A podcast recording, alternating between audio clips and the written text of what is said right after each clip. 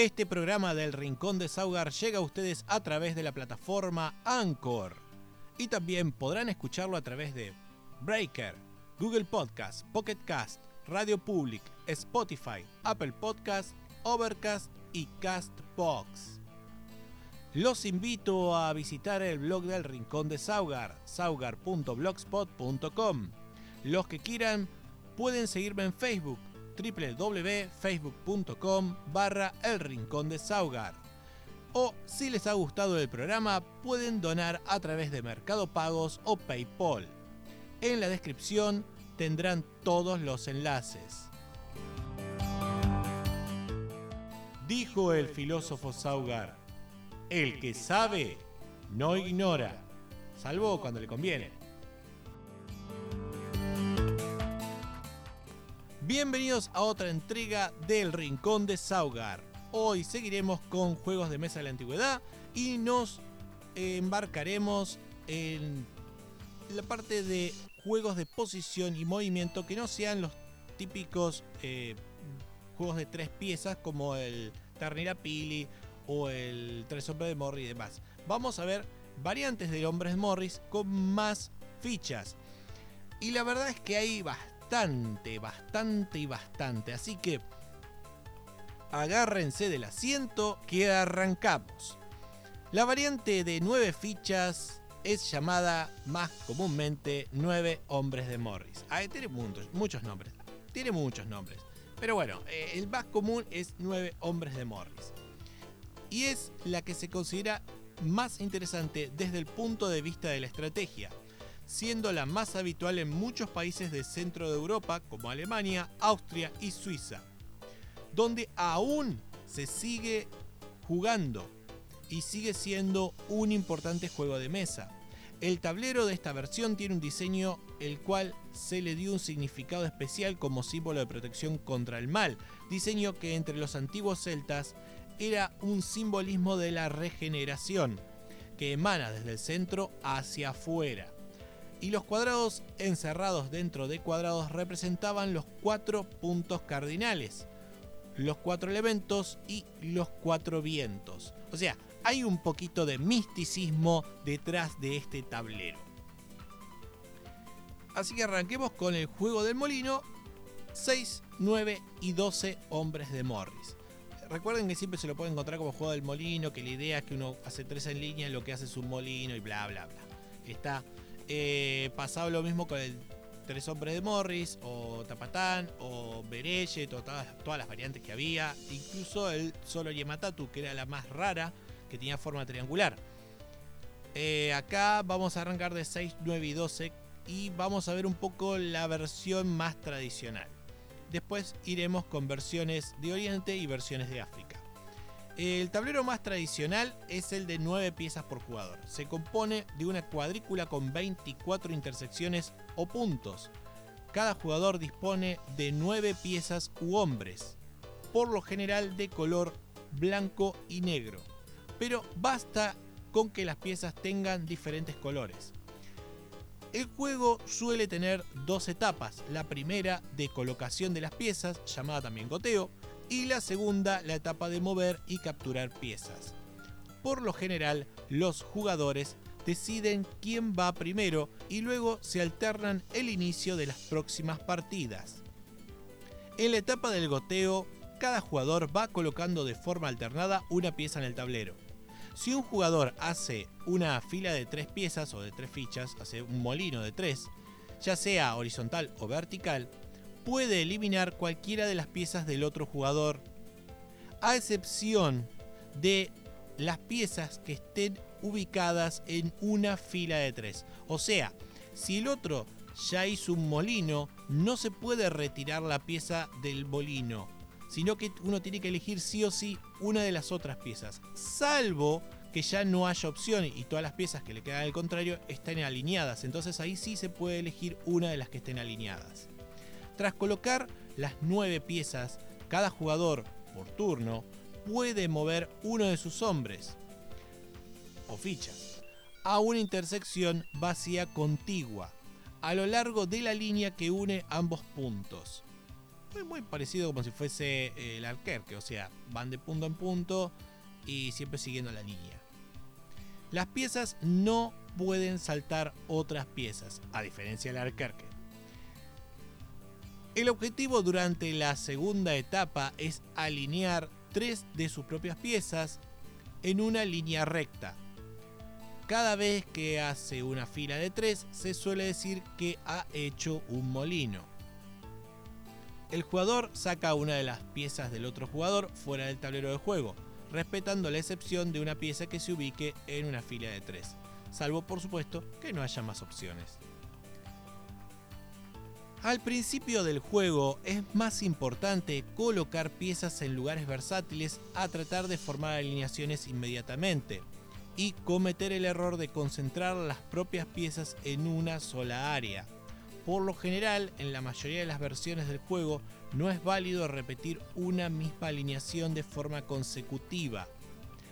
Pero una estrategia usada es, una vez formada una alineación de 3, en el siguiente turno el jugador puede sacar una de sus piezas de esa alineación y formar otra alineación diferente.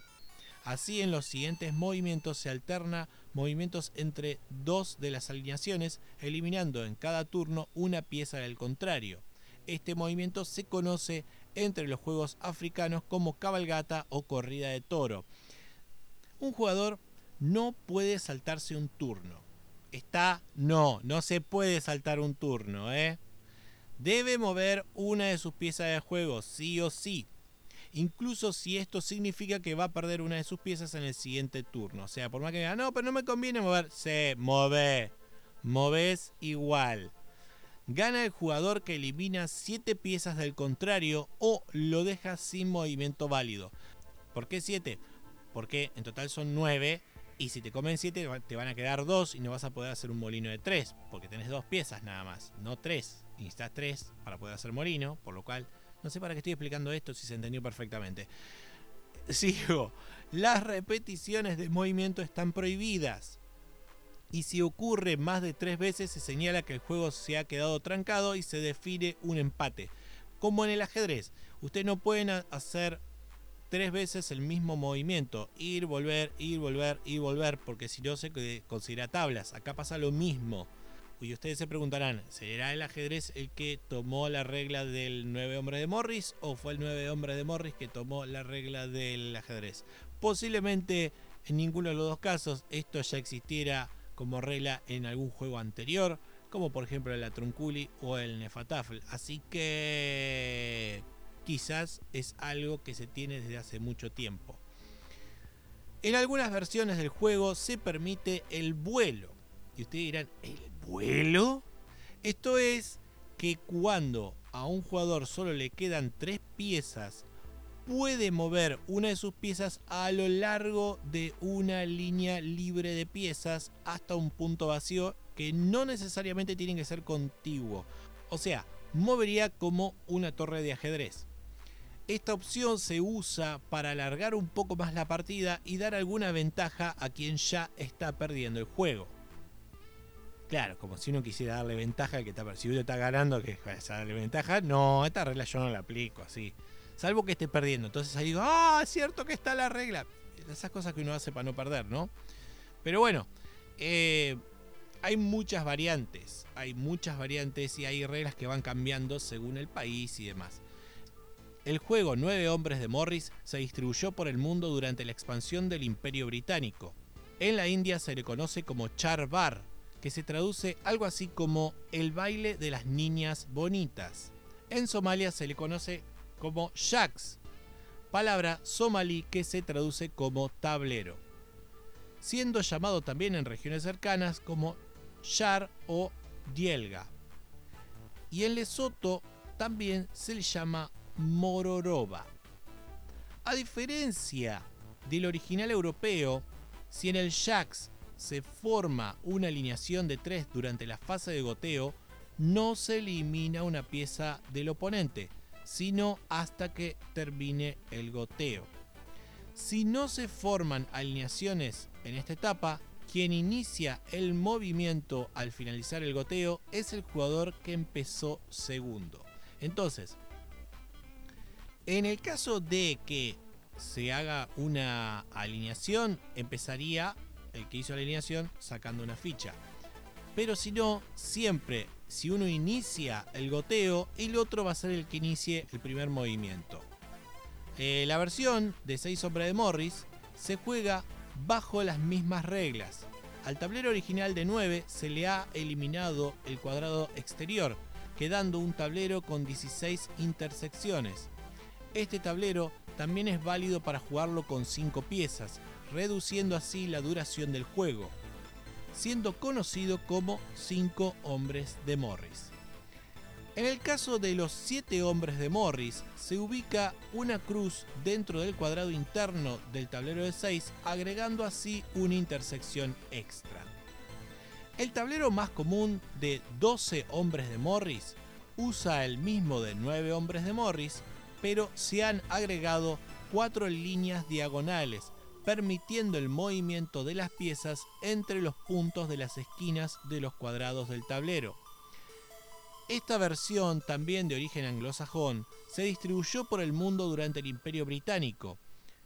En la tradición del juego africano, los peones del juego no son hombres, sino ganado, vacas, toros, etc., que son cuidados por jóvenes de atos ganaderos o jatos, no sé cómo se pronunciará la H, eh, que son chacras o pequeñas estancias ganaderas. Esta variante de juego resultó muy popular entre la juventud de Sudáfrica, Botswana y Lesoto, donde recibe los nombres de, y agárrense porque estos nombres son increíbles, Morabaraba, Mlabalaba, Mela, Muravava, Umlabalaba. Y es llamada Zoro Yemu 12, o sea, Zoro Yemu 12, en Zimbabue. Todas estas palabras africanas hacen referencia a un movimiento circular. Por el molino, ¿no? El molino de tres, que el molino da vuelta, bla, bla, bla, bla. Algunos expertos señalan que tuvo un origen independiente a la presencia de los colonos ingleses asentados en África, presentando la existencia de rocas talladas con casi mil años de antigüedad. Pero otros estudiosos indican que estas muestras antiguas del juego corresponden realmente a otro juego muy popular en las tierras africanas, el Mancala, del cual voy a hablar cuando vea eh, con qué grupo lo voy a poner, porque el Mancala es bastante diferente a los que estuve reseñando hasta ahora. El problema con la versión de 12 hombres de Morris es que tras la fase de goteo, si no se forma alguna alineación que elimine alguna pieza del tablero, al final del goteo el juego queda trancado y hay que iniciar un juego nuevo. Por ello los ingleses del siglo XIX suprimieron una de las piedras de cada bando. Esto hizo que se juegue un molino de 11 hombres de Morris en el tablero de 12. En Sri Lanka, esta versión de 11 hombres de Morris se le da el nombre de Nerechi, pero entre los niños africanos hay un tablero modificado que elimina las líneas entre las esquinas de los cuadrados interiores y agrega una cruz en el cuadrado central, dejando una intersección vacía al finalizar el goteo. Algo que es más propio de los juegos africanos. Tras el goteo, siempre suele quedar solo una intersección libre. A este tablero modificado se le conoce como Sesoto Morabáraba, siendo Sesoto uno de los dialectos sudafricanos de Lesoto, reino africano que se encuentra enclavado completamente dentro de Sudáfrica. Si no lo sabían, vayan al mapa y van a ver que Lesoto está justo adentro de Sudáfrica. Es como, no sé, que Córdoba fuese un país independiente y estuviese dentro de la Argentina, como, como está la, la provincia, justo en el medio. Bueno, esto es muy parecido existe una versión de 12 hombres de Morris que no hay que confundir con las versiones británicas y africanas anteriores, pero cuyo origen es más moderno.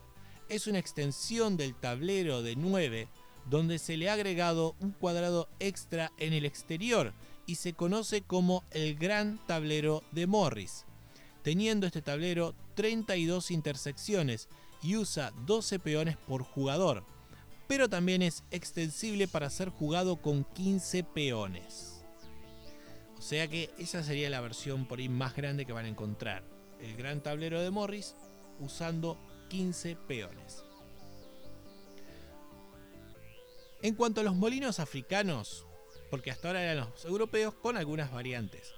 Los pueblos de África son ricos en este tipo de juego. Sus versiones propias van desde las más simples de 3, 4 y 6 a las mayores de 12. La gran característica de estas versiones africanas es que el tablero se llena prácticamente tras el goteo, limitando las posibilidades de movimiento y alargando la duración de los partidos, o provocando empates tras la repetición seguida de movimientos en las piezas. En las versiones más pequeñas, al final del goteo solo queda un punto o intersección vacía, recordando un poco el antiguo juego egipcio del Siga, donde, tras finalizar el goteo, quedaba solo un agujero central. Bien, vamos a hacer un paréntesis. El SIGA con las reglas que se cree que pudo haber tenido, porque no hay reglamento de la época, así que tómenlo siempre entre pinzas. Salvo por ello, las normas generales siguen siendo las mismas del molino tradicional europeo y no se requiere aplicar la norma de no usar el punto central en el goteo que usan los juegos más pequeños de 3 piedras por jugador o sea, en el molino de 3, algunas variantes eh, no dejaban usar el punto central. En otros eh, no te queda otra más que usar el punto central porque si no, siempre hay una manera de que el que puso piedra primero termine ganando el partido en el primer movimiento. Una versión de mayor tamaño conocida en Europa simplemente como el molino africano o el siga moderno usa el tablero mexicano de Picaria de 13 puntos. Cada jugador dispone de 6 piezas en la versión africana. Como su contraparte más pequeña, en la fase de goteo se llena casi todo el tablero hasta dejar solo una intersección libre.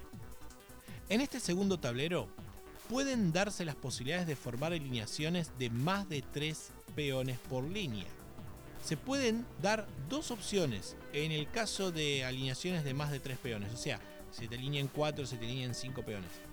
Primero, puede decidirse no retirar un peón contrario. O sea, si la alineación es de cuatro, no. Eh, la alineación tiene que ser de tres, no de cuatro ni de cinco. Así que no mm, retiras peón, no comes. O, como segunda opción, como en otras versiones africanas, no está permitido formar alineaciones mayores de tres peones. Eso quiere decir que no podés mover una ficha y que quede formando una alineación de cuatro. No podés. Entonces, tenés esas dos opciones. Podés dejar que muevan y formar esa alineación, pero no va a valer como una captura o directamente no se puede mover. Entonces uno elimina una posibilidad de movimiento.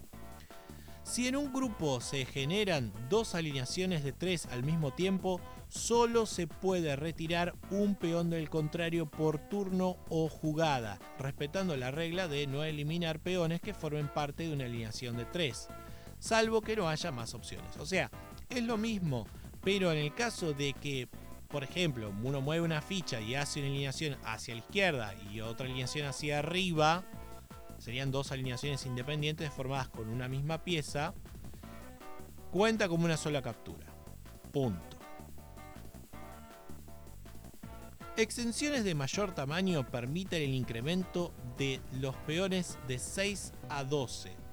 Este tablero se le llama Gran Molino Africano y sigue las mismas reglas de sus hermanos menores. Uno de los más interesantes juegos tipo molino africano es el de Ra, con H al final. Pero también, según lenguas locales, recibe los nombres de Dara, Doki, que significa caballo, o Dili, y es jugado por los pobladores de Nigeria. Su origen se ubica en el siglo XIX y posiblemente se trate de una evolución local de los juegos de Morris traídos por los colonos ingleses. O también puede que haya llegado del sur de Europa, o sea Italia, y sus colonias en África. dado que en Italia se juega un equivalente conocido como tria o tris, que significa tres, que seguramente derivaba de la versión romana del Ternilapili. El de Ra usa un tablero que recuerda al juego de los nueve hoyos o el romano Ternilapili, pero en el mismo hay un total de 30 intersecciones que son agrupadas formando una cuadrícula de 5 por 6. Cada jugador tiene 12 piezas, conocidas como vacas o toros. Existen, sin embargo, algunas variantes en el tamaño. La versión de Sudán conocida como Dala, que significa pastoreo, usa un tablero de 6x6. Y entre los Tuareg, pueblos nómadas del Sahara que habitan entre Argelia, Libia, Nigeria y Mali, el juego puede tener tableros de 5x6, 6x6 y 7x6. En cada caso se van aumentando 3 piezas por jugador. Esto es, para el de 5x6, 12 piezas, para el de 6x6, 15 piezas y para el de 7x6, 18 piezas. Por lo general, estos juegos son jugados por gente ocupada en el pastoreo. Y quizás por ello, puede ser jugados preferiblemente por los hombres, mientras que las mujeres encargadas de las siembras suelen jugar más al mancala. En el mancala, que lo hablaré en algún próximo episodio, eh, se utilizan semillas que van pasando de un, agujero a otro. En el de Ra, al igual que en otros juegos tradicionales del molino, se van colocando las 12 piezas de cada jugador una a una durante el goteo se pone como una regla básica que no se pueden hacer alineaciones de cuatro o más fichas en línea o columna. O sea, las alineaciones son solo en direcciones ortogonales y se pueden dar en la fase de goteo como en el movimiento.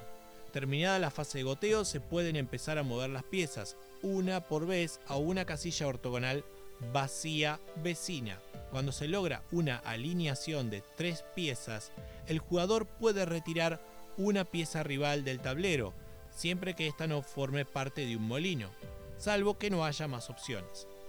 Aún si se da la posibilidad de lograr dos alineaciones al mismo tiempo, solo se puede retirar una sola pieza rival por turno. Gana quien deje al rival con más gana quien deje al rival con solo dos piezas, al igual que en los juegos del molino. Si se logran hacer dos alineaciones de tres al mover una pieza de forma alternada entre dos posiciones contiguas, se tiene lo que se conoce como galope o hacer una corrida del toro, y es un movimiento que se considera ganador. Es lo que yo decía antes de que mueven una pieza, hacen la alineación, la vuelven a mover, hacen la alineación y así, así, así. Eh, siempre que muevan van a terminar comiendo una pieza. En algunas versiones nigerianas del de Ra no se permite hacer alineaciones de tres durante el goteo. Esta regla se aplica generalmente entre las tribus Tuareg. En otras variantes, una vez que se ha formado una alineación de tres, estas piezas no pueden moverse más en el tablero. En el Dala se permite el crear alineaciones de más de tres piezas, pero en este caso no se eliminan piezas rivales, solo se pueden eliminar piezas contrarias cuando se hacen alineaciones de tres piezas en fila o en columna. O sea, es lo mismo que se decía antes, que había dos opciones. Bueno, en el Dala tienen la opción de hacer alineaciones de 4, de 5, pero sí o sí eh, no se va a permitir comer una pieza. Siempre las alineaciones tienen que ser de 3. Durante la fase del goteo del Dala, los jugadores deben llenar primero las cuatro casillas centrales. El Wally es otro juego similar al de Ra y se le considera una variante del mismo, ya que usa el mismo tablero. Su diferencia con el juego nigeriano se da en la colocación de las 12 piezas. En esta etapa no se pueden colocar dos piezas propias una al lado de la otra, a lo largo de una fila o columna. El goteo dura hasta que no se puede poner una pieza sin romper la regla anterior. Las piezas que no entraron en el goteo quedarán fuera del juego. Terminada la fase de goteo, viene una fase de movimiento que sigue las mismas reglas generales anteriores del Derra. El juego llamado Bolotudu, sí, no se rían, se llama así, de inicios del siglo XIX, usa el mismo tablero que el Derra, pero difiere de su antepasado nigeriano en la forma del goteo. Se colocan dos piezas por turno y no se permite en esta etapa formar alineaciones de tres. Terminado el goteo, cuando se coloca una alineación de tres en la fase de movimiento, la pieza del contrario que va a ser retirada debe estar ubicada dentro de la fila y o columna donde se formó la alineación. O sea, que la pieza que van a capturar siempre va a estar alineada con el molino que hicieron. Punto. En cuanto a las versiones del lejano oriente, se suele pensar que las versiones contemporáneas como el juego Pentagonia son cosa muy novedosa. El Pentagonia está diseñado por el canadiense Jacob Sunti al final del siglo XX, en el que adaptaba el tablero de 9 puntos de forma cuadrada a una forma pentagonal usando 12 peones por jugador.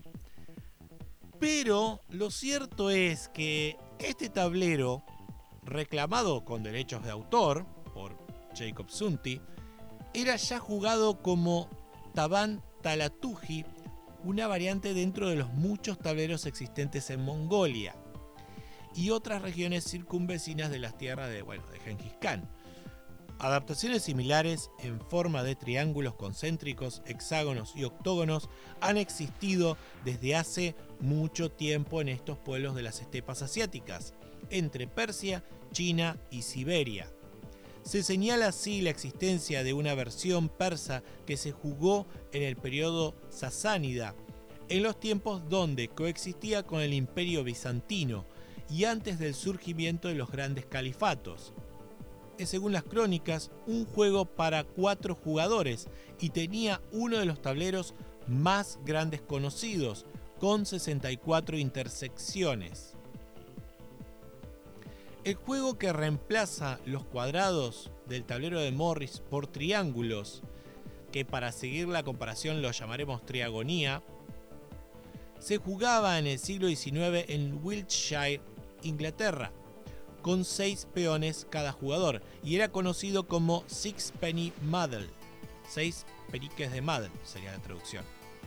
Pero en Mongolia usaba 8 peones. Similar ocurre con las versiones hexagonales, hexagonia y octogonales, octogonia, que en Occidente se jugarían con 15 y 21 peones. En Oriente, en cambio, se juegan con 17 y 23. Esto hace que los tableros al finalizar el goteo terminen solo con dos espacios vacíos para iniciar los movimientos. Siguiendo este criterio, al tablero de Pentagonia le corresponderían realmente 14 peones por jugador, pero cosa rara, los pueblos orientales también lo juegan con 12 piezas por jugador. O sea, querido señor Jacob Sunti, te patentaste un juego que ya existía. Un segundo tipo de tablero que fue patentado también a finales del siglo pasado por FX Schmid, la firma alemana de juegos de mesa y cartas, y diseñado por Jenan Nicht, está conformado por cinco cuadrados que conectan las aristas del cuadrado inferior con los puntos medios del superior. Este juego es para 7 peones y se conoce como Extra Tour o sea, viaje extra. Pese nuevamente a la existencia de un derecho de autor por la firma alemana, realmente esta idea no es nueva. El tablero más simple formado por dos cuadrados circunscritos se conoce en Mongolia como Altan Sarakaj y se juega con tres peones por jugador, siendo la versión mongol del tres hombres de Morris. Esto lo vimos en el programa pasado. Conforme se agregan nuevos cuadrados externos, se incrementa en 2 el número de piezas a los jugadores, manteniendo así un total de solo dos espacios libres al final del goteo. Según este criterio, la versión del Extra Tour se jugaría en Oriente con 9 peones y no 7. En Occidente, En la mayoría de los tableros de Morris tras el goteo quedan 6 puntos vacíos en concordancia con los puntos vacíos del juego 9 hombres de Morris. Un tercer tipo de tablero en Mongolia son aquellos que toman las formas de estrellas de 3, 4, 5 y 6 puntas. Aclaro que el de 4 puntas sería el molino africano, que ya lo vimos antes.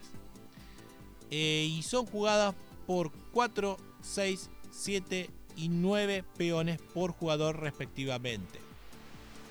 Por lo general, en las versiones eh, de Mongolia, estos tableros, tras el goteo, terminan con uno o dos puntos vacíos, pero se sugiere, sin embargo, dejarlos con 3 a 4 intersecciones vacías para que el juego sea un poquito menos trabado. El dato curioso que les dejo hoy es que en el juego Assassin's Creed 4, que se llama eh, Bandera Negra o Black Flag, eh, hay un puzzle donde hay que ganar una partida de 9 hombres de Morris. Eh, yo no lo jugué, pero he visto algunos videos e incluso tratan de explicar cómo ganar esa parte, porque se ve que es bastante difícil, que debe tener una IA bastante, eh, no voy a decir jodida, pero debe presentar su dificultad. Y el juego, ese juego que sí tiene que vencer es el 9 Hombres de Morris, que para el tiempo de medioevo y finales de medioevo era muy común, era un juego muy, pero muy común. Y era un juego fácil de hacer, uno lo podía marcar en el piso y jugaba con nueve piedritas que se tuviera ahí a la mano de diferentes colores o piezas hechas con lo que, se, tuviera. Que es lo que yo siempre digo, los juegos, esta clase de juegos se pueden hacer con materiales bastante sencillos, no requiere nada del otro mundo y muchos tableros se pueden reutilizar. Eh, o en este caso, dibujarlo en el piso con tiza, con carbonilla o rayarlo directamente Niños, no anden rayando las baldosas de su casa. No rayen las baldosas del templo. O sea, de la iglesia o templo. Digo templo porque puede ser que no sean católicos y sean judíos o otra religión. Entonces, no rayen las baldosas del templo. No rayen las baldosas del mercado. No importa que sea un chino el que atienda el mercado, pues los va a sacar patadas el chino. Y va a tener razón de sacarlos a patadas. Entonces, por favor, no anden rayando. Tampoco rayen las baldosas de la escuela. Si quieren, pueden usar carbonilla o tiza siempre y cuando, él, obviamente en el patio de tu casa o en el patio de la escuela, siempre y cuando tengan permiso escrito ante escribano público de sus padres, en el caso de que quieran dibujarlo en el patio de vuestra casa, o escrito también ante escribano público sellado y firmado por la dirección también de la escuela para dibujarlo en el patio de la escuela. ¿Por qué digo escribano público? Para que ustedes después no le vengan a decir, no, porque me lo dijo fulano. No hay problema. Si lo tienen escrito bajo escribano público, no les pueden hacer juicio porque ahí tienen la prueba de que a usted le dieron permiso. Así que chicos, por favor, por favor, no hagan macanas. Y si sos grande, Tampoco hagas macanas, ¿eh? porque por ser grande no quiere decir que puedes hacer lo que quieras. Pero bueno, ahí tienen el dato curioso. Si nunca lo vieron en el juego, o por ahí jugaron la Assassin's Creed, ahora van a decir: ¡Ah! Era ese juego de porquería que me costó 3, 4 días seguidos estar jugándolo. Sí, sí, ese, ese, ese puzzle de porquería que tuviste que ganar, que seguramente no lo valía por lo que obtenías. Bueno, ahí tenés. Es este endemoniado juego. Eh, la verdad que no tengo una película como para recomendarles. Bueno, puedo recomendarles el juego, pero el juego no lo jugué, así que no lo voy a recomendar. Pero dicen que está bueno, así que, no sé, fíjense. Eh, no hay libro hoy, no hay película, eh, no hay nada para recomendar. Lo lamento. Y bueno, así que voy a pasar a la catarsis. Porque acá dejamos, esto sería todo lo que es Hombres de Morris no vamos a hablar más de este juego. Eh, y la próxima veré si sigo por el. Tengo el Alcar que creo que ya para hacer. Y las variantes y las damas y demás. Y tengo el de ajedrez también. Que el ajedrez no es tan largo, porque en realidad son cuatro juegos, creo que nada más. Eh, tampoco me voy a explayar demasiado. Porque si quieren aprender a jugar al ajedrez, chicos, vayan a estudiar ajedrez en serio. O sea, creo que ese va a ser el único video que no voy a armar en el canal de YouTube cómo enseñarles a jugar al ajedrez, ni el de las damas tampoco, porque, a ver, hay profesores de damas y hay profesores de ajedrez que le van a explicar muchísimo mejor. Así que esos son los únicos dos juegos que no voy a hacer video. De los demás, sí voy a ir haciendo, incluso de las versiones de 9 Hombres de Morris, voy a ir haciendo todos los videos con las versiones y demás. Posiblemente en algunos casos haga en un solo video haga dos versiones porque si las diferencias del juego son muy pocas, eh, lo haré todo en uno solo. En fin, eh, no tengo eh, video de YouTube, no solamente los que subí eran de tres hombres de Morris hasta ahora, hice bandera brasileña, hice todas las variantes, así que no tengo de nueve todavía. posiblemente cuando tenga una versión lo agregaré de última en la cuando tenga, cuando tenga el video de nueve hombres de Morris y las variantes. Por ahí iré agregando en la descripción los enlaces para que puedan ir directamente ahí. Si no hay enlace es porque todavía el video no lo hice. O me olvidé de poner el enlace. También puede pasar. Ahora, arrancamos con la catarsis. Ahora sí, esta viene la parte que no está guionada. Esta es la parte que me sale de adentro, de, del alma. y saco toda la bilis y toda la porquería para afuera. Bueno, voy a arrancar la catarsis con algo que, bueno, eh, eh, haciendo este, este resumen, digamos, de los juegos de Hombres de Morris, bueno, se me sumó con otro, con otro que recuerdan, del, el Otelo y el Reverse, y dije, a ver, a ver, a ver, a ver, a ver, a ver. Ya bastante trucho fue lo de Goro Hasegawa, de patentar el Otelo cambiándole dos reglas al Reversi. Recuerden que el Reversi eh, fue publicado en 1880 por eh, Lewis eh, Waterman y John W. Mollett, que los dos hicieron el mismo juego, digamos, pero tenía alguna pequeña diferencia. Pero eran las dos versiones de Reversi. Se ve que no había mucho problema antes con el copyright. Eran dos ingleses, o sea, no sé, la cuestión es que en 1971, un japonés llamado Goro Hasegawa eh, patenta el Otelo, eh, que es lo mismo, pero tiene una posición inicial diferente. Y había otra regla más, pero muy como nada. O sea, la, la realidad es que es el mismo juego.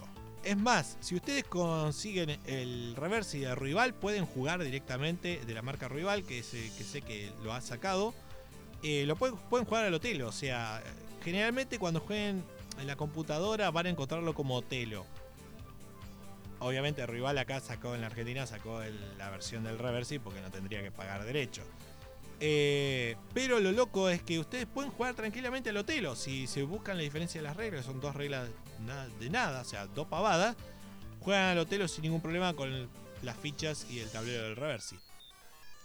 Pero bueno, acá, con esta investigación que hice, le sumo esta cosita del señor Jacob Zunti, que ya ni siquiera, ya a finales del siglo XX es como que digo, en 1990, viste, lo de patentó el Pentagonia, que es un juego tradicional mongol. A ver, no podés ser tan ladrón, loco. Dejen de patentar cosas que no les pertenecen. Y no me vengas a. No, no me digan que. No me digan que fue una coincidencia, porque, oye, podés pegarle la coincidencia del tablero, ok, pero que sea el tablero y la cantidad de fichas, y que, oh casualidad, la versión mongol lleva esa cantidad de fichas, aunque por ahí uno podría hacer el análisis y decir, no, tendría que llevar un par de fichas más. No, los mongoles lo jugaban así. Entonces uno dice, ¿qué onda? ¿Qué onda, Jacob Zunti? ¿Qué onda? Te le buscaste algún librito así, eh, hay algunos libros que hablan sobre juegos antiguos y este se agarró el librito y dijo, a ver, ¿qué juego? bien perdido, bien que no lo, que no lo conozca nadie. Ahí está. Taban Talatuji. Ya está. ¿Quién, ¿Quién, sabe lo que es esto? Listo, lo patento. Me lleno de plata. Va, no creo que se haya llenado de plata, pero. A ver. Loco. Media pila. Y por supuesto tenemos este último que es el Extra Tour, eh, que la verdad, está bien, acá al menos lo que hicieron fue agrandarlo, pero el Altan Sarakaj ya tiene... Eh, que lo habíamos visto la vez pasada, que era el que no tenía intersección central. Era como el bandera brasileña. A ver si me estoy acordando para el bandera brasileña tenía uno. Sí, era como el bandera brasileña, pero el bandera brasileña tenía punto central. El Altanzara Acaj no tiene punto central. Eh, y lo que uno hace es irle agregando más cuadrados, ¿no? Y punto. Eh, muy mal acá la empresa FX Smith también se eh, patentaron un juego que posiblemente ya existía. ¿Cómo los vienen cagando los mongoles? Che, los mongoles yo creo que el gobierno de Mongolia tendría que hacerle juicio por, por, por propiedad intelectual. Igualmente, claro, a ver, el problema es que lo patentaron. No tendrían que haberlo patentado, porque si es un juego tradicional es patrimonio de la humanidad ya. O sea, y eso quería hablar un poquito, lo que son las propiedades de las patentes de propiedad intelectual.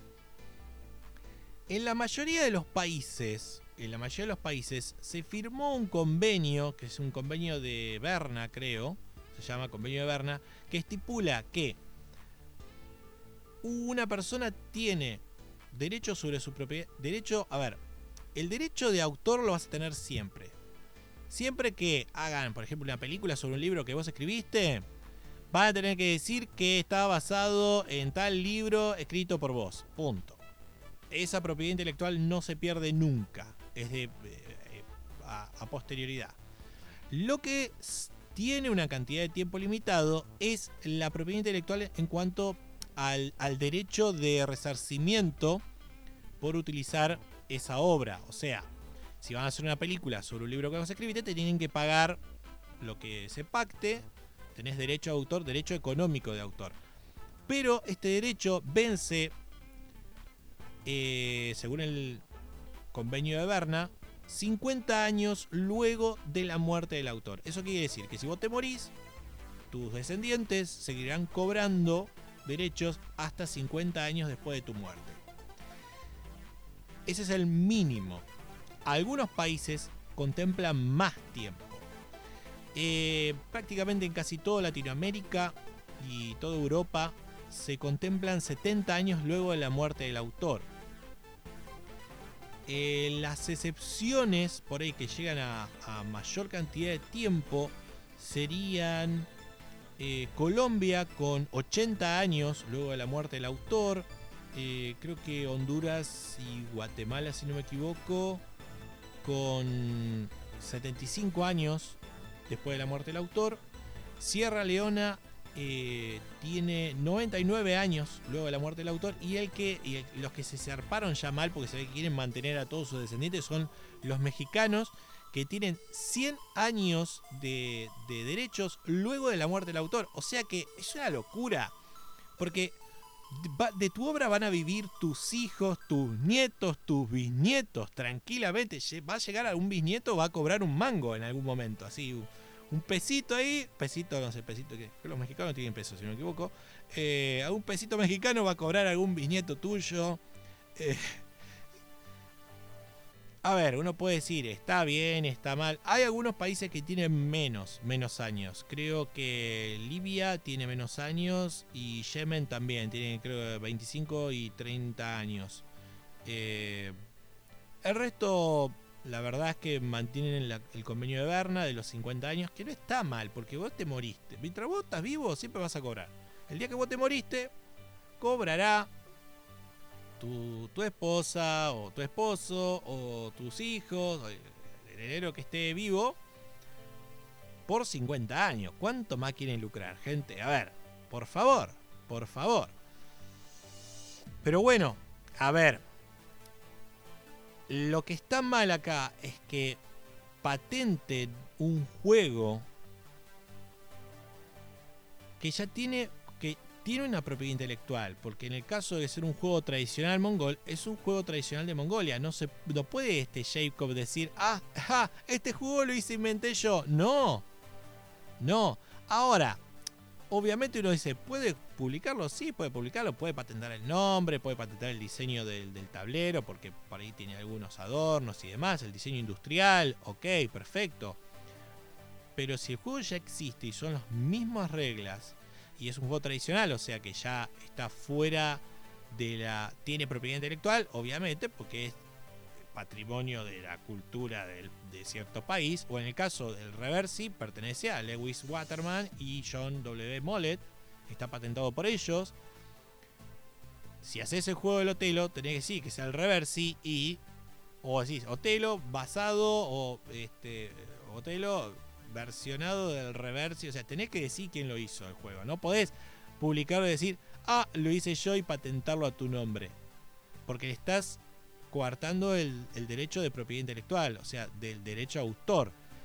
Obviamente que para cuando patenta el Otelo ya no había derechos, porque de 1880, habría que ver cuando se murió este Waterman y, y Bollet, a ver cuándo se murieron, pero del 1880 a 1971 ya tenés casi 90 años y bueno, por ahí decís, si Waterman se murió antes del principio del 1900, para cuando Hasegawa termina patentando, no hacía falta que lo patentara no hacía falta que patentara el juego. Podía patentar el nombre, el diseño industrial, si le había agregado alguna cosita, algún adornito.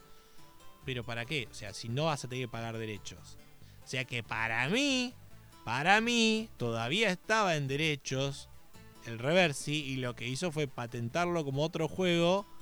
Un trucho, un trucho. Y, eh, y el Sunti, la verdad, no, no, no tiene perdón de Dios porque no, no hacía falta patentarlo si es un juego tradicional.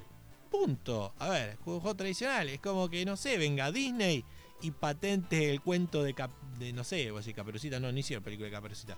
Este, patente eh, algún cuento de los hermanos de, los hermanos Grimm o de, Anderson. O sea, si, es un cuento tradicional, no lo puede patentar. O sea, haces la película, no pagas derecho porque es un cuento tradicional, punto, ya tiene, tendrá algún autor, eh, pero no se pagan derechos, ya está fuera, la propiedad intelectual ya pasó a ser dominio público, lo que se dice dominio público. La, autoría se mantiene, pero lo que es este, económico pasa a ser de dominio público. La verdad, la verdad que me dan ganas de patear toda la mierda, porque no, pueden ser tan garcas, loco. Y estos son los que conozco, seguramente voy a ir descubriendo algunos más. Voy a ir descubriendo algunos más. Eh, pero hay una buena noticia, hay una buena noticia en esto, porque investigando y buscando el mapita ahí de, eh, de los tiempos que dura la propiedad intelectual, descubrí, descubrí que faltan 17 años para que se liberen los derechos de Mickey Mouse. Y ya había escuchado algo al respecto que Disney estaba presionando, ¿viste? Para ver si aumentaban los 70 años de vigencia luego de la muerte de, o sea, de Walt Disney, o sea, 70 años es como en la Argentina, Estados Unidos tiene lo mismo, Rusia también, eh, varios países que tienen Europa, casi toda Europa tiene esa misma esa misma proporción, son 70 años después de la muerte del autor. Entonces, están desesperados porque Disney llega a perder a Mickey. Todos, todos van a poder ponerse a hacer dibujos animados de Mickey Mouse en internet y subirlos. Porque una vez que pasa a ser dominio público, cualquiera puede utilizarlo. No tiene que pagar derechos económicos. Dirás, bueno, el personaje fue creado por Walt Disney y punto, ya está. El único que tenés es un crédito que tenés que dar, nada más. Faltan 17 años. En 17 años, Mickey Mouse pasará a ser de dominio público. Aplaudan todos. Vamos, vamos, vamos. Muy bien, muy bien. Así que esperemos que se dé y que, y que Disney no termine presionando en Estados Unidos para que tomen la iniciativa de México y agreguen 20, 30 años más. Y yo creo que lo van a hacer. Lo van a hacer cuando yo creo que todo lo que es propiedad intelectual de los cómics, personajes de cómics y demás, en algún momento van a tener que extender o hacerlo a posterioridad porque es mucha guita. Eh, habría que empezar a contar Superman también, que... pero bueno, capaz que hay que ver si figura nombre de la empresa y si, si es una empresa capaz que le dan más tiempo. Habría que ver cómo fueron modificando la ley. Pero supuestamente Superman está. Eh, los derechos de autor lo tiene la familia de los creadores, o sea que. cuando se cumplan los 70 años, todos podremos hacer una película de Superman. Bien, bien. Eh, igual hay que ver porque depende de cuándo hizo la obra el autor. Si el autor hace una obra, ponele a los 20 años y se muere a los 100, hay que, sumar. Son 80 años de, de vida que está protegido los derechos más 70 años, por ejemplo, acá como en la Argentina o en Estados Unidos son 70 años más, entonces es un montón de tiempo, que no es lo mismo que escribirlo un día antes de morirte, son 70 años. Entonces, hay veces que puedes llegar a estar cubierto por 150 años, fácilmente, los derechos de autor. Desde 70, que sería el mínimo si uno escribe un libro antes de morirse, o hace lo que sea antes de morirse, a por ahí 150 años, tranquilamente. Y es una diferencia muy grande, muy grande. Eh, Mark Twain decía algo. Eh, como tenía una frase que decía que solo Dios eh, es omnipotente salvo en una cosa, que pueda entender las leyes de derecho a autor, una cosa así, o sea, me daba una patada diciendo, es lo único que Dios no puede, no, Dios es omnisciente excepto cuando, cuando se trata de entender los derechos de autor, porque eso no los entiende nadie. Eh, porque él lo que decía era que si había un, en el caso, eh, es una postura completamente opuesta a la mía, pero decía como que no se le podía sacar el derecho a la persona de la autoría y que tenía que ser un bien hereditario, o sea que sus descendientes seguirán cobrando si se volvía a hacer sobre eso. Yo creo que no, porque no es un, algo material, como heredar, no sé, una laja o heredar una antigüedad o una cosa, una cosa material. Es, es información, es una historia, entonces esos casos eh, tendría que tener un límite y los 50 años realmente es un buen límite. O sea, vos mientras estés vivo, los derechos son tuyos. Y después tus hijos que se pongan a crear algo, loco, no joda, ¿no? ¿Qué quieres vivir a costa de uno el resto de su vida? No, vamos a laburar, pibe, a laburar. Así nomás. Y bueno, así que les dejo la, buena noticia. Faltan 17 años para que en 17 años nos vamos a hacer un hermoso. Este, haremos fanfiction. Ya no será fanfiction en realidad de Mickey Mouse. Va a ser este. Vamos a poder publicarlo sin ningún problema y ganar dinero sin que venga Disney y se nos tire encima como este así león hambriento. Y hablando de Disney, acaba la otra parte de la catarsis. Acaba la otra parte. El arreglo de Marvel, Sony, este va a decir Disney y Sony, ¿no? Con, con Marvel en el medio y Spider-Man, digamos. Ay, ay, ay, ay, ay, qué lindo eso. Esto es para estar hablando y sacándole el cuero a Disney durante años. ¿De qué va la cosa? Para el que no se enteró, que la verdad me parece raro no se hayan enterado, pero bueno, para el que no está muy metido en lo que es superhéroes, eh, Marvel fue comprado por Disney. Disney tenía todos los derechos ya de los personajes, salvo de los X-Men y de los Cuatro Fantásticos, que los tenían, estaban en manos de Fox, hasta que Disney compró Fox. Entonces ahora eh, son dueños de todo. El único personaje que está ahí afuera son los personajes que están, que vienen del cómic Spider-Man. Todos los que sean eh, personajes que se hayan creado dentro del cómic, que hayan aparecido por primera vez dentro del cómic del Hombre Araña, pertenecen a ese universo entre comillas o mini universo. Eh, Sony compró hace mucho tiempo los derechos, a, fines de los años 90, compraron los derechos de Spider-Man y hicieron la película de Tobey Maguire, que la pegaron bastante bien. Después vinieron las del otro, eh, que no me acuerdo cómo se llama, pero que la verdad no estuvieron buenas, fue una cagada. Ya a partir de la tercera de Tobey Maguire empezaron a hacer agua mal. Eh, y ahora habían hecho un arreglo con Marvel y Disney, digamos Marvel, Marvel Disney, vamos a decir, donde lo que hacía Sony era poner la plata y al meter el personaje dentro del, universo de Marvel, digamos, universo cinematográfico de Marvel, eh, le pagaban entre un 5 y un 6%, no me acuerdo exactamente bien, eh, de ganancias a Disney. O sea, lo que hiciera la plata, la plata que hiciera el, en la película, le iban a pagar entre un 5 y un 6% de ganancias a Disney. A cambio de que el productor de Marvel, eh, que no me acuerdo cómo se llama en este momento, eh, Kevin Feige, le diera una mano ahí como para armarlo bien y lo que hacían era prestarle el personaje a Disney para que lo utilizara en las películas que eran de, mm, propias de, de los Vengadores. Entonces el arreglo fue por cinco películas. Dos de Spider-Man y tres de, eh, vamos a decir, Los Vengadores, que la primera en realidad es el Capitán América parte 3. Pero digamos, tres películas de Disney y dos películas de Sony. Una vez terminadas estas cinco películas, eh, tienen que volver a, tienen que volver a negociar, vamos a decir, renovar el contrato.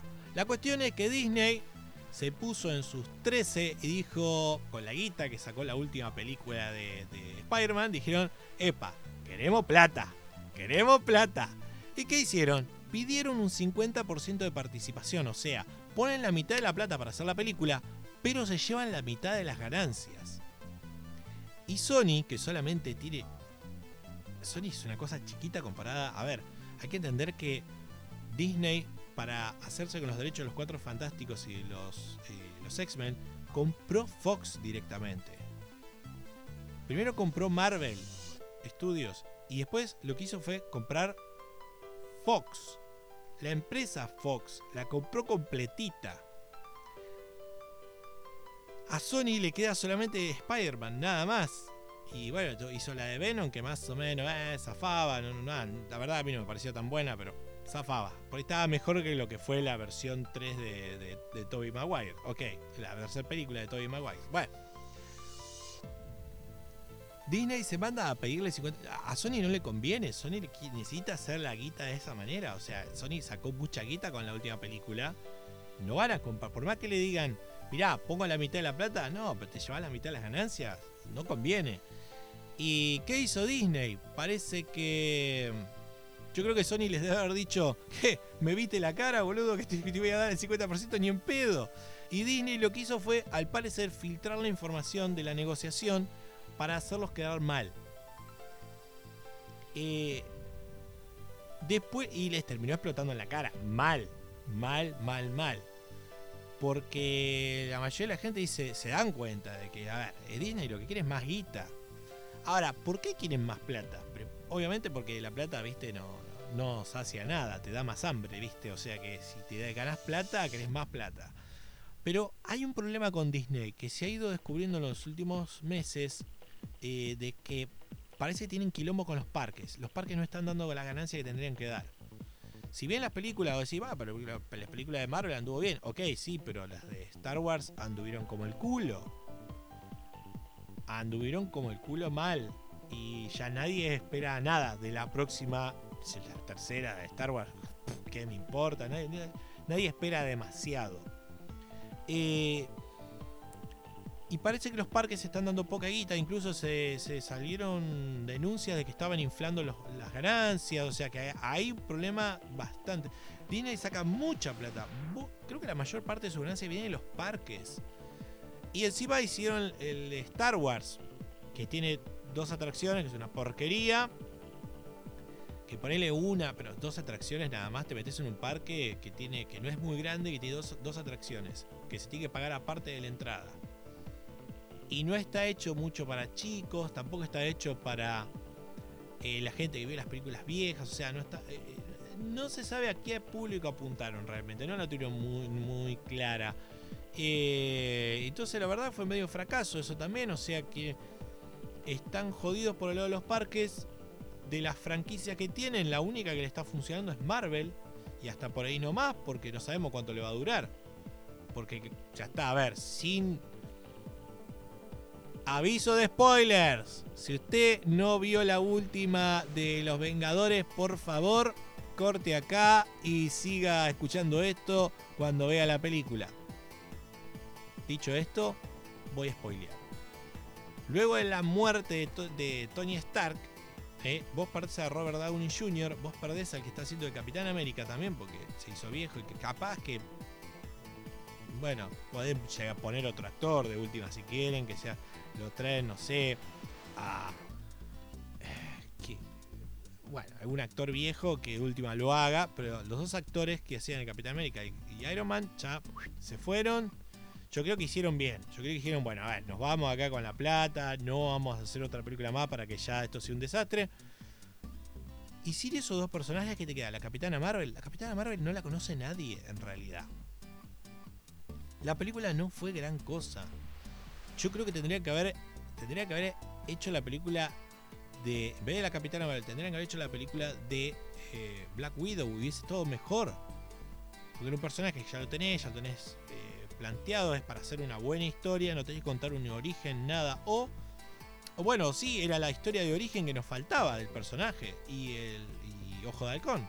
Un poco de qué es lo que pasó, qué- cómo es que ella pasa al bando de los buenos. Bueno, buenos, ¿no? Pasa al bando de Shield. Voy a decir buenos, eh, son espías, en realidad ninguno es bueno ahí. Eh, y esa es la historia que nos falta. Ahora parece que la van a contar. No, no la van a contar. Van a contar otra historia que pasa, pasa entre medio, que a nadie le importa. Vos decís, ¿qué vas a explicar? si la gran interrogante tenemos es ese. ¿Cómo es que ella pasa? Y bueno, y después que se muere en el último episodio, el último de los Vengadores, decimos, y ahora ya es como que. De haber tenido ese episodio, por ahí hubiese tenido mucho más sentido la, la escena eh, con ella y Ojo de Halcón donde ella es la que se sacrifica. O sea, tendría más sentido si vos tuvieses un poco la historia, el background de esos dos personajes, de cómo se conocen, eh, la relación que tuvieron desde siempre. Eso es lo que te falta.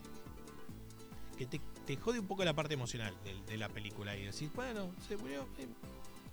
Creo que si era Tony Stark el que se tiraba ahí, hubiese sido mucho más emocionante. Pero la cuestión es que. ¿Qué les queda? Si ahora se les va. Porque Sony dijo no. Punto, ya está. No, o sea, ¿es esto o nada? Ahora Sony se les puso del orto. Igual siguen negociando por ahora, así que capaz que en la próxima semana van a, van a sacar algún arreglo ahí. Pero digamos, 50 y 50, sí, la verdad, a mí me parece una exageración. Pero yo lo que me doy cuenta es que eh, andan mal de plata. Disney ya se agrandó demasiado y creo que no se pueden sostener. Hay algún problema financiero ahí que va a explotar en los próximos meses o años. Va a terminar explotando. Eh, sin, yo creo que plata van a hacer por ir con el Doctor Extraño. Eh, no sé si va a ser otra de Pantera Negra también, que con esa también pueden llegar a sacar plata, pero digamos lo que queda, si no tenés Spider-Man, va a estar complicado porque ya no te queda Guardianes de la Galaxia, que todavía Thor realmente no sé lo que van a hacer. Por lo que estuvieron comentando, van a poner a, a la versión femenina y no sé, ya si cambiar el personaje tanto es como que ya los personajes ya calaron. Va a ser muy difícil que hagan cosas nuevas. No espero nada, sinceramente. Ya, ya está, listo. Era desde Iron Man hasta Los Vengadores. Lo único que esperaba era Los Vengadores. Los Vengadores estuvo buena. Y después dije, bueno, Thanos falta. Es lo único que uno terminaba esperando. Punto, ya está. A partir de ahí, ya va a ser. Bueno, que salió una nueva. Ah, bueno, ¿qué, qué, qué- es? Bueno, voy a verla. Va a ser así. Eh, creo que ahora DC tiene la posibilidad de eh, salir a pelear. Pero, claro, la macana es que si hubiesen tardado un poco más, creo que ahora sería el momento para arrancar con la Liga de la Justicia y, ar- y arrancar.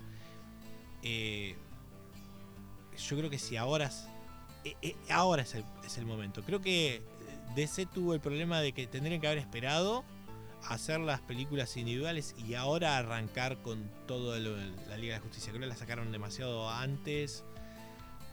Batman, Superman no estuvo buena, la verdad que fue una cosa, decir, un libreto mal hecho, no se entendía nada. La versión extendida se entiende un poco más, pero el plan de- de Luthor no tiene un, no tiene más, no tiene ni pie ni cabeza. Realmente no me gustó ninguna de las que hicieron. La, bueno, sí, la que me gustó fue eh, La Mujer Maravilla. Me pareció excelente la película. al menos comparado con lo que venían haciendo, buenísima, buenísima. Eh, y la de. Y la, de, la de Aquaman, bueno, para lo que uno espera de Aquaman, la verdad que estuvo buena. No voy a decir que no, estuvo buena. Eh, pero bueno, porque el, actor es conocido, yo lo conozco desde que trabajaba en, en, Stargate, que creo que nadie lo vio, todos lo vieron en Juego de Tronos, pero yo ya lo. ese actor estuvo. trabajó en Stargate Atlantis, una serie de Stargate. Eh, y siempre hace más o menos el mismo papel, eh, o sea, no. Pero le, queda re bien, entonces vamos a verlo, no hay ningún problema.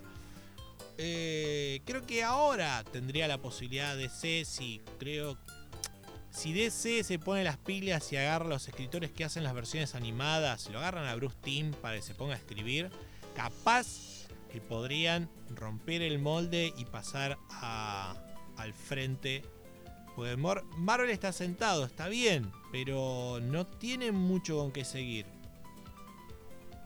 Si uno ve los títulos que quieren sacar, decís, ah, buena serie, serie, después la serie de Loki podría estar interesante, pero por el actor, si cambia al actor, olvídate.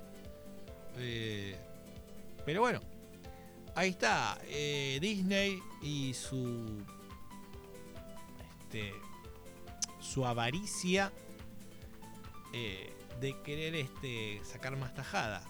Posiblemente necesiten la guita. Yo no creo que sean tan boludos de romper una, un arreglo, porque lo único que les faltaba, sinceramente, lo único que les faltaba era eh, el hombre araña. Y de última podés decir, ok, dame un, dame, sacaste mucha plata. Vos sabés que el universo este Marvel que estamos haciendo da guita. Eh, danos un poco más de plata, no, no, un 5% es poco. Ok, tirar un, un 20, un 25, y un 25 para abajo, tal un 20, un 25, pero un 50, por más que pongas la mitad de la plata, Sony tiene la mitad, Sony consigue la mitad de la guita, consigue productores para poner esa plata, no tiene problema. Acá la cuestión son las ganancias. Eh, entonces, salvo que quieran hacer algo que sea la película más costosa de la historia del cine, pero no, la verdad que no. Y bueno, ahí tenemos a Disney eh, desesperado por hacer plata, los parques que parece que no funcionan bien. Star Wars va para atrás, el parque y las películas. Eh, ah, yo no puedo entender. Tenés Star Wars, tenés Star Wars, la arruinaste con Star Wars. ¿Cómo haces para arruinarla con la Guerra de las Galaxias? No podés. No podés arruinarla. Tenés el universo expandido, que, tenía un universo expandido muy grande, tenés juegos, tenés historias. Agarrá las mejores historias y hacelo sobre eso. A ver, eh, podés hacer películas que no tengan que ver una con la otra, entonces con personajes diferentes. Podían haber hecho un montón de cosas. Pero la arruinaron quisieron hacer una remake y la arruinaron en realidad. Porque yo creo que el problema es ese. Quisieron desde el principio hacer una remake. Y tendrían que haberla hecho, haberla hecho de lleno o no hacerla. Hicieron una cosa a medias y la cagaron. Punto. Ahora, ahora vamos a ver qué hacen con X-Men, que Fox, la verdad que salvo First Class, Salvo la primera de X-Men, que en su momento la verdad que fue el inicio de todo las películas de superhéroes. Eh, por ahí la segunda está bastante buena también. Y creo que las últimas que hicieron fue Logan, que estuvo muy buena. Y Deadpool, que no entraría como X-Men en realidad, pero bueno. Las de Deadpool son divertidas y están buenas. Eh, y bueno, First Class estuvo buena. Y Días del Futuro Pasado, o sea, también estuvo buena. Pero de ahí, después las otras dos que hicieron. Vi la de. Ah, el otro día vi la de. La de Fénix. Y la verdad es como que decís.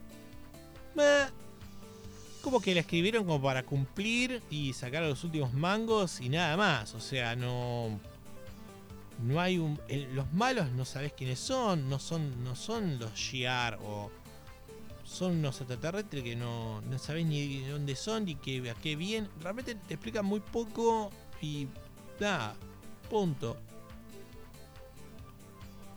Y ya está. Cambian toda la historia, o sea, no sé cómo, van a resolver eso. Bueno, en realidad es como que dijeron, bueno, terminamos acá y se va todo al carajo. Si, no se conecta con las otras historias, ya está, ni pasa nada. Pero bueno, quería este, sacarme esto de, de esta manía de patentar juegos que ya existen y esta cosita de querer quedarte con más plata de la que te corresponde. Disney, ponte las pilas. Es más, Disney, si no llegan a cambiar las reglas de derecho de autor, ¿sabés que en 17 años todos van a empezar a hacer dibujitos de Mickey, eh? Agárrate, agárrate, vas a perder a Mickey. Tené cuidado, eh. Ahora por, por, por goloso vas a perder. Una vez que pierdas a Mickey, sonaste, eh. Sonaste, pues te aseguro que cualquier otra persona va a poder hacer mejores películas de Mickey Mouse, mejores series. Así nomás, así nomás. Pero bueno, eh, la verdad que me llamó mucho lo de Spider-Man. Me llamó la atención mucho lo de Spider-Man porque era lo único que les faltaba. O sea, ¿por qué no arreglaste Tranqui si ahora vas a hacer los Cuatro Fantásticos? Tenés la posibilidad de hacer una buena película de los Cuatro Fantásticos. Que a mí, los Cuatro Fantásticos, las dos primeras películas que hicieron, la primera me gustó. Eh, pese a que la gente decía, no, pues se están peleando entre ellos. Y se pelearon siempre entre ellos, son una familia, discuten siempre. Vos no discutís con tu familia todos los días. Sí, te llevas a las patadas, pero los querés un montón. Sí, los querés un montón, pero te llevas a las patadas. O sea que son una familia, siempre fueron así. Peleaban más entre ellos que contra, contra el malo de turno. Eh, la segunda película que hicieron, ah, y después la, la, la, vamos a decir, la remake fue fue rara, fue rara. Eso cuando empiezan a cambiar. Eh, cuando la empresa dice, se cagan las patas, ve una, una versión y se cagan las patas y dice, no, no, esto no, no, esto no, esto no.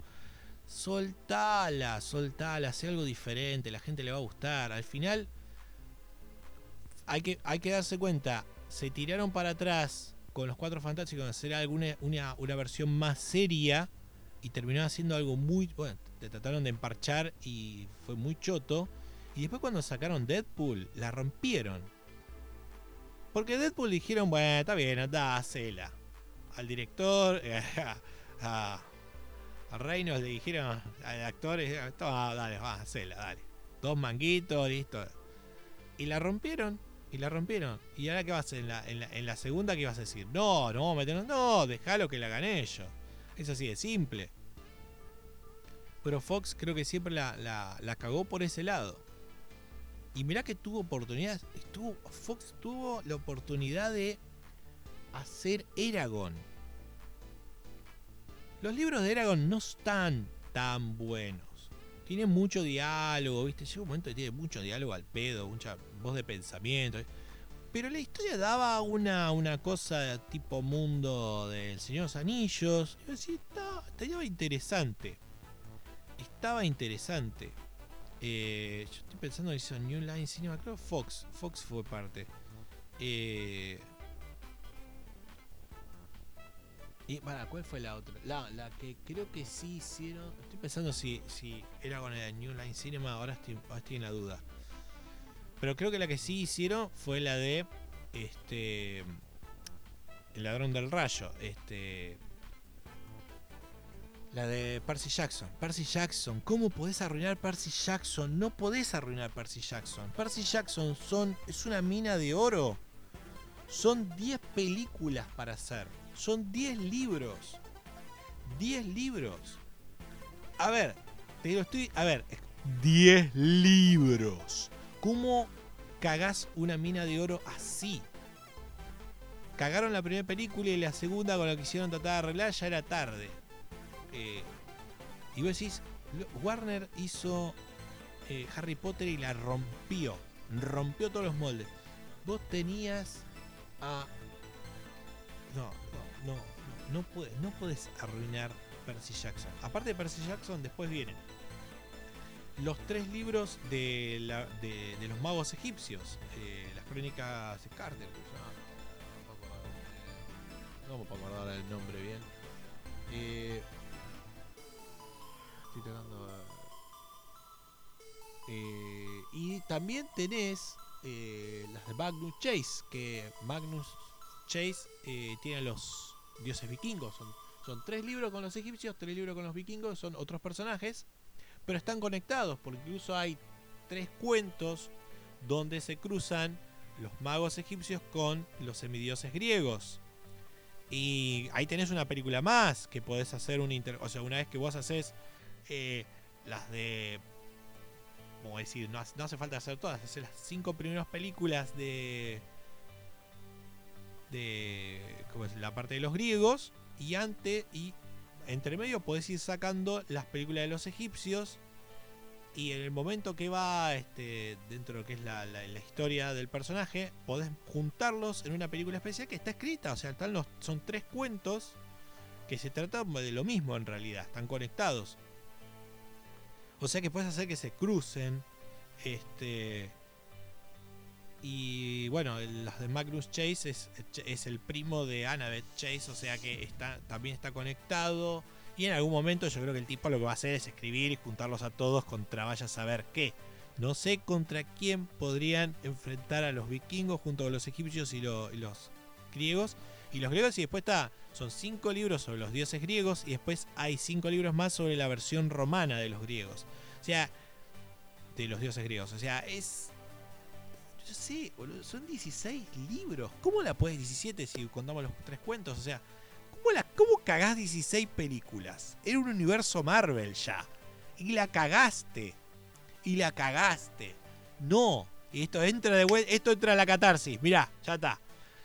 ¿Cómo cagás una, una franquicia de 17 películas? Tenés que ser un pelotudo. Tenés que ser un pelotudo. Bueno, en ese entonces ya eran como. iban a ser 10 películas tranquilamente. O sea. ¿Cómo no? Cómo, cómo, cómo pudiste cagar la posibilidad? ¿Cómo pudiste cagar la posibilidad de 17 películas? Y bueno, ahí estamos. Tenían un Harry Potter para explotarlo así hasta que. No dirá más. Eh, bueno, Disney se mandó la cagada también un poco con las crónicas de Narnia. Creo que el segundo libro estuvo. La segunda película estuvo bastante floja. Pues le agregaron así alguna subtrama al pedo, así. No, se cagaron un poco en, lo que era el libro original. Y la tercera es como que. ah, mm, estaba interesante, pero. Por ahí el libro era más largo. Podrían haber hecho algún- algo un poco más largo. Eh, lo que al final no hicieron fue La Silla de Plata, que era justamente, creo que es uno de los mejores libros. Ese fue el libro que más me gustó. Eh, es un poquito más oscuro que los otros, o sea, tiene un poco más de onda. Eh, la Silla de Plata faltó. Pero bueno, claro, ya no quedaban los personajes principales. Y el otro, la otra historia que está muy buena es el caballo y su niño. Esa es excelente. Es el caballo que se lleva un pibe. no sé si lo. No lo secuestra, pero anda cerca en realidad. Como es un caballo que habla. Este, y está en un territorio donde caballo que habla o bicho que habla lo revientan. El, caballo tiene que llevarse un pibe. eh, lo usa el pibe como fachada para parecer un caballo común y corriente. eh, es buenísima la historia. Es buenísima la historia. Eh, y ahí aparecerían los personajes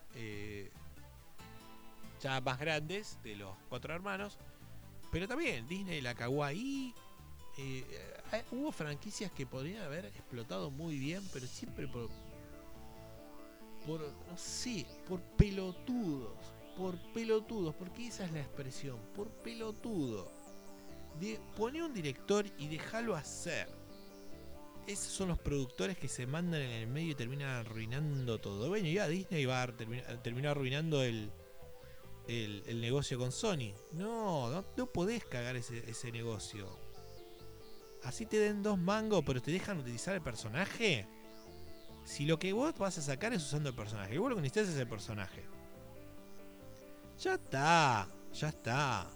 Y encima, pedirle, bueno, pedirle un 10%, pedirle la, la próxima película un 10%, y después renovamos contrato de vuelta. Entonces va, va pidiéndole más. Si ve que hacen menos plata, bueno, después le pedirás menos. No sé, buscar así. Hacer un contrato que, bueno, está bien. Sí, pero si sacan más de tanto, dame más porcentaje. Cosas así, buscarle una vuelta. Pero no seas tan pelotudo de querer sacar la mitad de la plata. Sony, si Sony lo único que tiene es Spider-Man, nada más. Disney tiene Star Wars y la cagó. Disney tenía Narnia y también la terminó cagando porque no, no sacó la última película. Tenía dos películas al menos para hacer. Yo entiendo que la última no da para hacerla porque no está buena. Es muy ya tiene un corte medio religioso ahí, un final medio que te deja que eh, te deja con el tuje mirando al norte. El sobrino del mago está más o menos, dependiendo de aquí. A mí me pareció más o menos, no, no me gustó. No me pareció malo el libro, pero es como que, bueno, es como decirte, bueno, el inicio de Narnia, punto. Nada más, o sea, es como quien hace una precuela para saber dónde, cómo, cómo arrancó todo, nada más. Punto, ahí se terminó. Creo que las dos mejores libros que faltaban eran eh, La silla de plata y El caballo y su niño, que son dos librazos, y eso no lo adaptaron. Supongo que en algún momento lo harán. También podrían hacerlo en forma de serie, ahora que se está haciendo mucho al estilo Game of Thrones, podrían también hacerlo en forma de serie. Creo que en serie estaría muy bueno hacer Percy Jackson. Creo que Percy Jackson podrían serializarlo y hacer 10 capítulos, sí, tranquilamente. Incluso por ahí menos. Miniseries de 6 capítulos. Podría ser una miniserie de 6 capítulos. Y podrías adaptar Percy Jackson y adaptar todo. Tenés 17 temporadas para hacer. Puede ser Percy Jackson, hacer la de, los, las crónicas de los hermanos Carter y. Y. ¿Qué más? Ah, y la de los. La de los. Perdón, egipcios la de los vikingos. La verdad que ahí tenés. Ahí tenés una franquicia para hacer guita mal. Mal, mal. Mucha platita va a salir de ahí. Pero hay que saber explotarlo, es así. Hay otros libros que por ahí no, sé si se podrían este, adaptar bien. Eh, por ejemplo, el juego de Ender es un. El primer libro está muy bueno para hacer una película, pero los otros no dan para hacer películas. No dan, no dan, no dan para nada. Creo que me falta leer uno solo. Ender, en el exilio. Ese capaz que lo podrían llegar a hacer, ese lo tengo que leer. Eh, pero los otros tres libros de la saga de Ender son es como una es una trilogía y cuenta la historia de ya siendo más grande, ¿viste? Y es otro tipo de historia, no, no, es lo mismo, no es lo mismo. Eh, no sé si estaría buena adaptarla. Por ahí sí, si le agarran a un director grosso, sí, que le guste la ciencia ficción y que quiera hacer una, historia que es un poco más oscura, eh, un poco más trágica, eh, podría funcionar. Pero la verdad, hay, libros que son jodidos de adaptar. La verdad, son jodidos de adaptar. Pero hay otros, pero loco, Percy Jackson, no, no era jodido. Las Crónicas Narnia, no, tampoco. Lo podías hacer bien. Star Wars, ¿cómo cagas Star Wars? Bueno, voy a dejar todo acá porque la verdad que esto ya es, eh, ya es deprimente. Ya me dan ganas de llorar.